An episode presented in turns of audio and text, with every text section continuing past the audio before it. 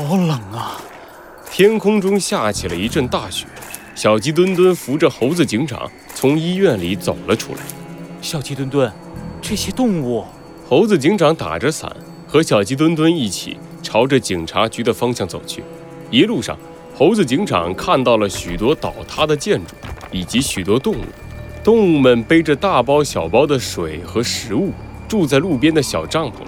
他们穿着单薄的衣服，瑟瑟发抖地围在一起，试图让自己变得温暖一点。他们都是这次灾难的受害者吗？是的，猴子警长。因为森林都市距离爆炸地点很近，好多楼房一下子倒了下来，这些动物就都没有了家。可恶！猴子警长忍不住捏紧了拳头。森林都市的动物们痛苦的样子，深深地映入了他的眼里。一股愤怒的火焰在猴子警长的心里熊熊燃烧。破坏者联盟。没过多久，猴子警长和小鸡墩墩终于来到了森林警局的附近。守卫警局的小警察远远地看到了猴子警长，他难以置信地擦了擦自己的眼睛，随后一溜烟地跑了进去。伴随着一阵又一阵急促的脚步声，森林警局里穿着蓝白制服的森林警察们一个接一个地跑了出来。他们激动地看着缓缓前行的猴子警长，抬起了自己的右手。欢迎回来，猴子警长。罪恶藏在谜题之下，真相就在推理之后。猴子警长探案记。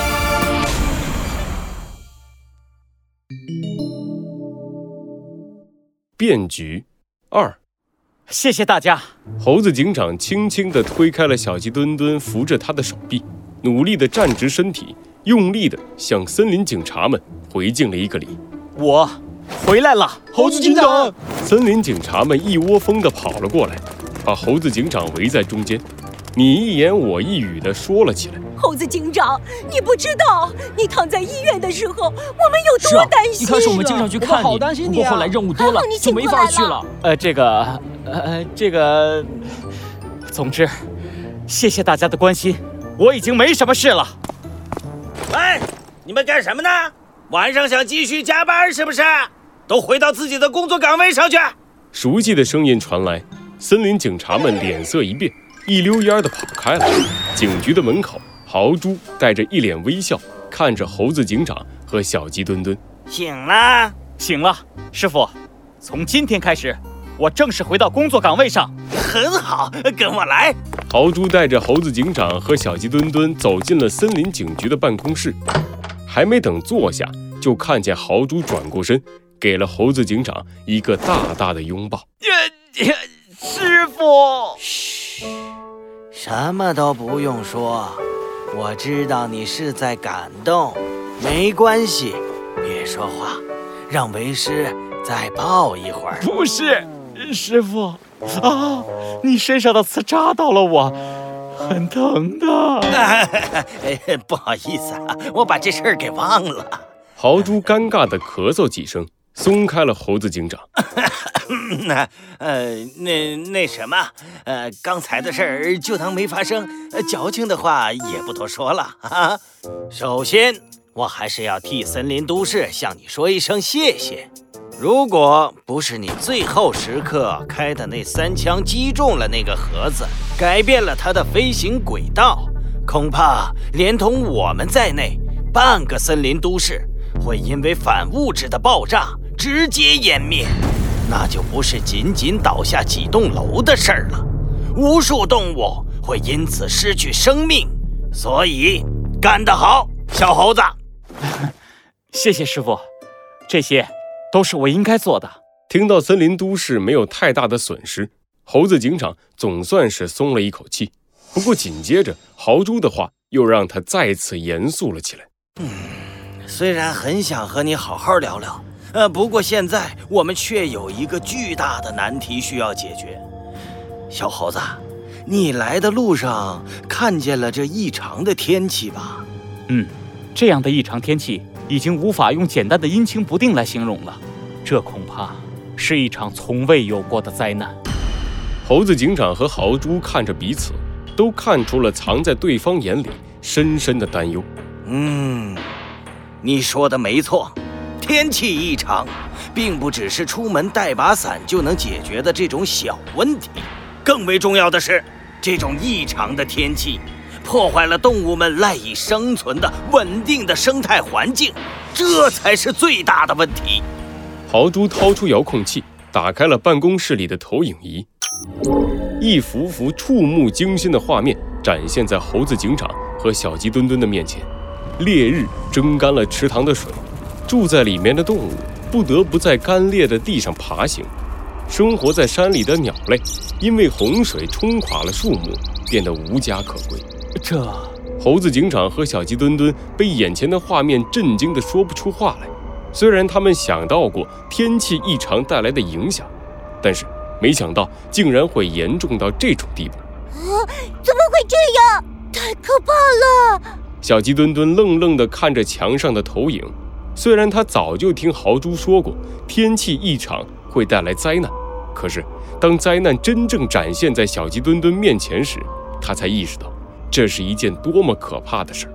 小猴子，你觉得我们现在该怎么办？猴子警长深深地吸了一口气，看着豪猪的眼睛，一字一句认真地回答道：“首先，无论如何，我们要尽可能地拯救所有受到伤害的动物。” 很好，不愧是我的徒弟，这才是警察该有的觉悟。豪猪欣慰地点了点头，按下了手上的遥控器。紧接着，猴子警长和小鸡墩墩看到，在这些受到灾害的地方，出现了一个又一个穿着蓝白制服的森林警察，他们运送物资，保护一个又一个受伤的动物，尽力地拯救着这场灾难。其实。森林都市受到的灾害也不小，不过因为森林都市拥有完善的物资储备和物流系统，所以很快我们就安顿好了受灾的市民，并且在你昏迷的这段时间里，森林警察们已经行动起来了。我们一边调查天气异常的影响范围，一边把这些受灾的动物往森林都市迁移。啊太棒了！森林警察果然最酷了。小鸡墩墩兴奋地捏了一下拳头，可是猴子警长和豪猪却完全没有开心的意思。小鸡墩墩疑惑地看着豪猪：“咦，豪猪叔叔，这样的话问题不就解决了吗？为什么你们还那么严肃呢？”不，小鸡墩墩，你太天真了。猴子警长摇了摇头，轻轻地拍了拍小鸡墩墩的脑袋。